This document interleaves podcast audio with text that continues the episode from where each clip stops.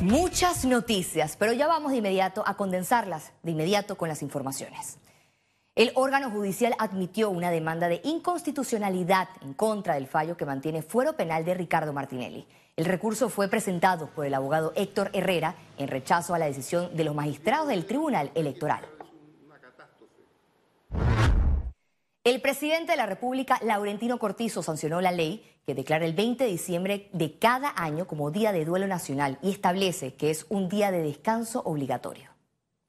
La sanción de esta ley que decreta el 20 de diciembre como duelo nacional se dio en la iglesia de Fátima y estuvo presidida por el mandatario, junto a autoridades del gobierno y líderes religiosos. Por más de 30 años, familiares de las víctimas de la invasión solicitaron al Ejecutivo esta decisión.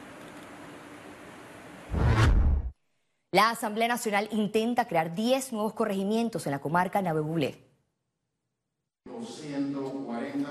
Nuevamente los diputados en el órgano legislativo se concentraron en la división territorial de los gobiernos locales. Este jueves, en un debate sin voces en contra, la Comisión de Asuntos Indígenas prohibió la iniciativa que crea cuatro corregimientos en el distrito de Canquintú, dos en Cusapín y cuatro en Gironday.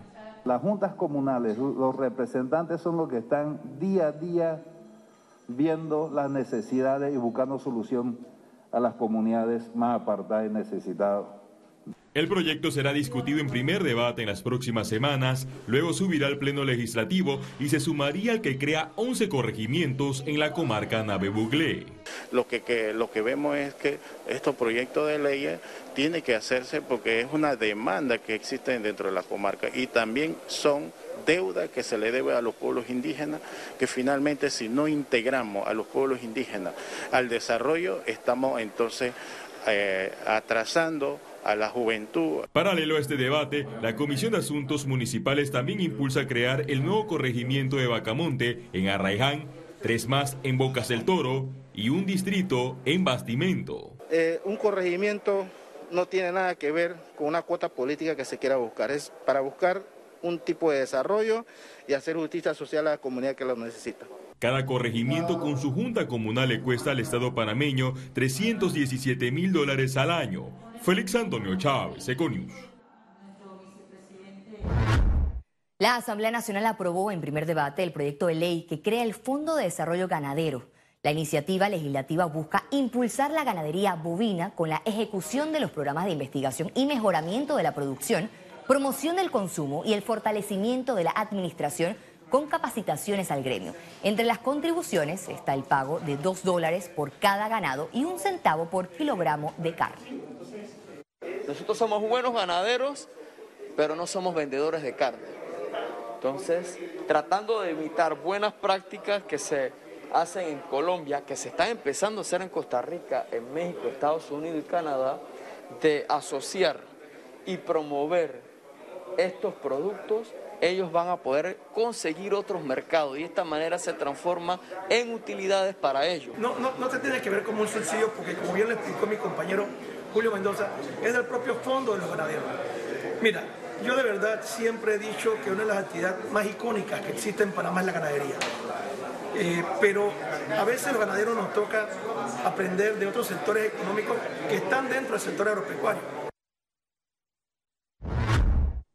Integrantes del movimiento Consulta Ciudadana solicitaron un cabildo abierto para exigir la renuncia del alcalde José Luis Fábrega. La documentación fue presentada este jueves ante la Secretaría del Consejo Municipal de Panamá y está acompañada de un memorial con más de mil firmas de ciudadanos. El dirigente Luis Pinedo manifestó que los residentes capitalinos que sienten que no se les ofrece respuesta a sus peticiones en un término de cinco días pueden pedir la renuncia del alcalde Fábrega que nos toca ahora es en esta conversación decirle que muchos de los ciudadanos no pretendemos seguir esperando que la consulta ciudadana se dé. O lo hacen o renuncian. En cinco días van a tener que respondernos. En cinco días tendrán que responder si se quedan en el puesto violando la consulta ciudadana o si van a ceder su puesto para que pasen mejores funcionarios a respetar a las comunidades. Ellos tienen que renunciar por dignidad, por moral, por ética. No todo lo legal es correcto. El exdiputado del Partido Panameñista José Antonio Domínguez señaló que en la política panameña hay falsos mesías que engañan a, los, a la población con sus promesas. no debemos estar buscando mesías. Todavía hay tiempo para salir a buscar candidatos correctos. Tenemos que jugarlo. Mira, yo estoy convencido que si nosotros eh, tuviéramos a una persona dispuesta a salir a, a aspirar para el cargo de presidente, si él de verdad siente que el pueblo panameño lo va a apoyar, esa persona se lanzaría, pero con las condiciones que tenemos hoy. Más de 2.000 armas de fuego fueron destruidas por las autoridades de los estamentos de seguridad. Con esta ceremonia de destrucción se saca de circulación armas de fuego que fueron incautadas en acciones policiales durante estos primeros meses del 2022. Cada arma sacada, cada munición representa se puede decir, una agresión menos o una, una vida menos que se pueda perder, porque hay muchas, los delitos de homicidios con armas de fuego han aumentado casi, es decir, son un 80%, a pesar de que este mes han habido homicidios con armas blancas. Representantes de diversas organizaciones internacionales de salud analizaron en Panamá la vigilancia epidemiológica del COVID-19 y otras enfermedades respiratorias. El encuentro de la región tuvo como finalidad identificar las brechas, oportunidades y la hoja de ruta para fortalecer la vigilancia del COVID-19 y su inclusión con otros virus. Se destacó la importancia de trabajar en conjunto todos los países de América para poder responder a este tipo de eventualidades. Ahora entramos en materia económica. Gobierno reducirá beneficiarios del Vale Digital otorgándole plaza de empleo. Se trata del programa Empleo Solidario con el que el gobierno empleará a mil personas en su primera fase desde abril. A razón de 900 dólares por cada uno de los beneficiarios. Por tres meses, eh, que es lo que establece la iniciativa esta de empleo solidario, es una reoxigenación a las planillas de las empresas. El objetivo es reducir los beneficiarios que dependen del vale digital. Nosotros deseamos ayudar con este plan a los jóvenes de 17 a 35 años, pero también a las mujeres. Según los estudios de la Organización Internacional del Trabajo, las mujeres son las más afectadas luego de la pandemia. Las empresas de emprendedores y del sector comercial al por menor, las cuales se mantienen afectadas por la pandemia, son las que podrán aplicar para que se les asigne este personal.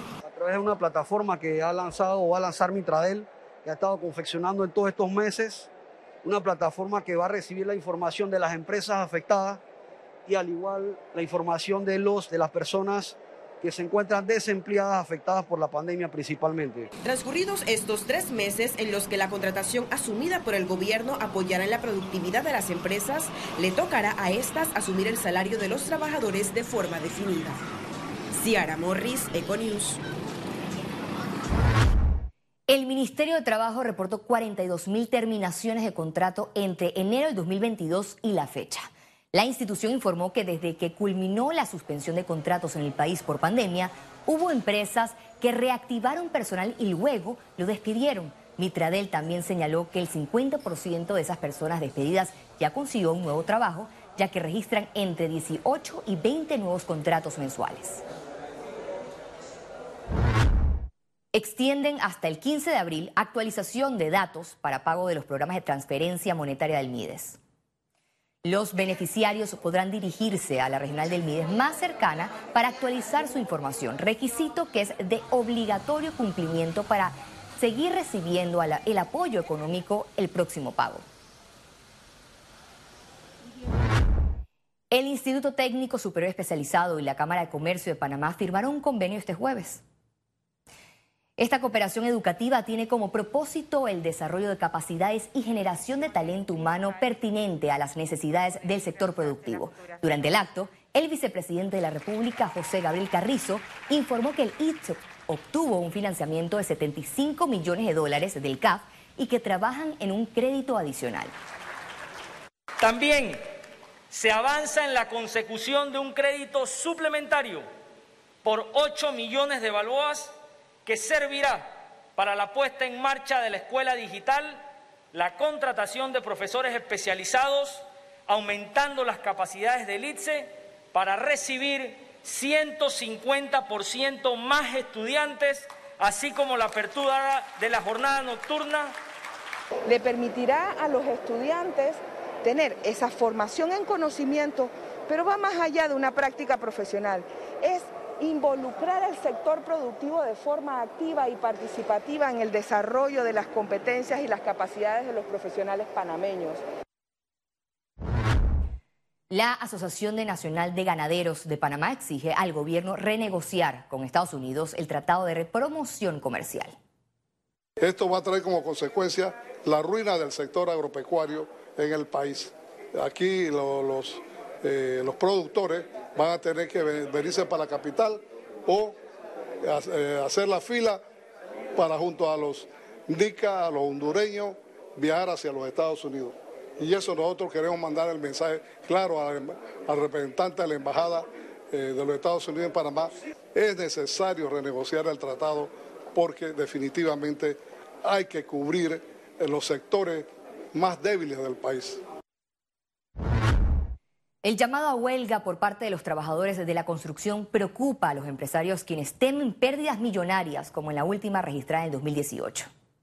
La huelga generó una contracción en el Producto Interno Bruto que se midió poco más de un punto porcentual. Ese es el impacto. Y al haber una huelga que probablemente, y esperemos que no sea así, pero puede que sea algo prolongado, va a tener un impacto en la economía. Nosotros como Cámara de Comercio, Industria y Agricultura de Panamá, siempre buscando el balance del ecosistema sectorial, lo que buscamos a las partes que busquen eh, los mejores intereses de todo un país. Mayores garantías y calidad de vida es lo que esperan los panameños para los siguientes años. ¿Y cómo lograr esto? A través de inversiones. Pero es lo que detallará nuestro economista Carlos Araúz. Adelante, Carlos. Así es, Valeria. En diciembre de cada año electoral, el gobierno que gana las elecciones populares debe presentar lo que se conoce como el Plan Quinquenal de Inversión, algo así como una hoja de ruta sobre las acciones que se tomarán en los siguientes cinco años para hacer de Panamá un mejor lugar para vivir, uno que dé mayores garantías de que la calidad de vida de sus residentes será mejor. La pandemia de la COVID-19 nos hizo retroceder unos 10 años en materia de erradicación de la pobreza, de la pobreza extrema, y cómo atacar las diferentes manifestaciones de este flagelo ahora desde una perspectiva multidimensional. Previo a pandemia, uno de cada cinco panameños sufría algún tipo de pobreza. Esta situación lógicamente ha empeorado notoriamente y tomarán años para subsanar el duro efecto en materia de calidad de vida. ¿Cómo agilizar estos necesarios y ya urgentes cambios? en materia del despertar social, aterrizando en lo que Panamá puede y debe hacer para ser un país más justo. El BID, el Banco Interamericano de Desarrollo, acaba de destacar la necesidad de inversiones por el orden de los 19 mil millones de dólares para mejorar la calidad de vida de los panameños y los residentes en este país, abarcando áreas como la generación y distribución de electricidad, transporte, sanidad en general, manejo de agua y de desechos físicos, entre otros. 19 mil millones de dólares en obras que mejoren la vida de todos suena como mucho dinero. Lo es, pero con modificaciones en el tamaño del Estado, implementación de tecnología para reducir burocracia y fortaleza institucional para atraer inversionistas, se puede hacer, sin duda alguna. Vuelvo contigo, Valeria. Muchas gracias, Carlos, por tu siempre atinado análisis e importantes datos para comprender las necesidades de la economía panameña.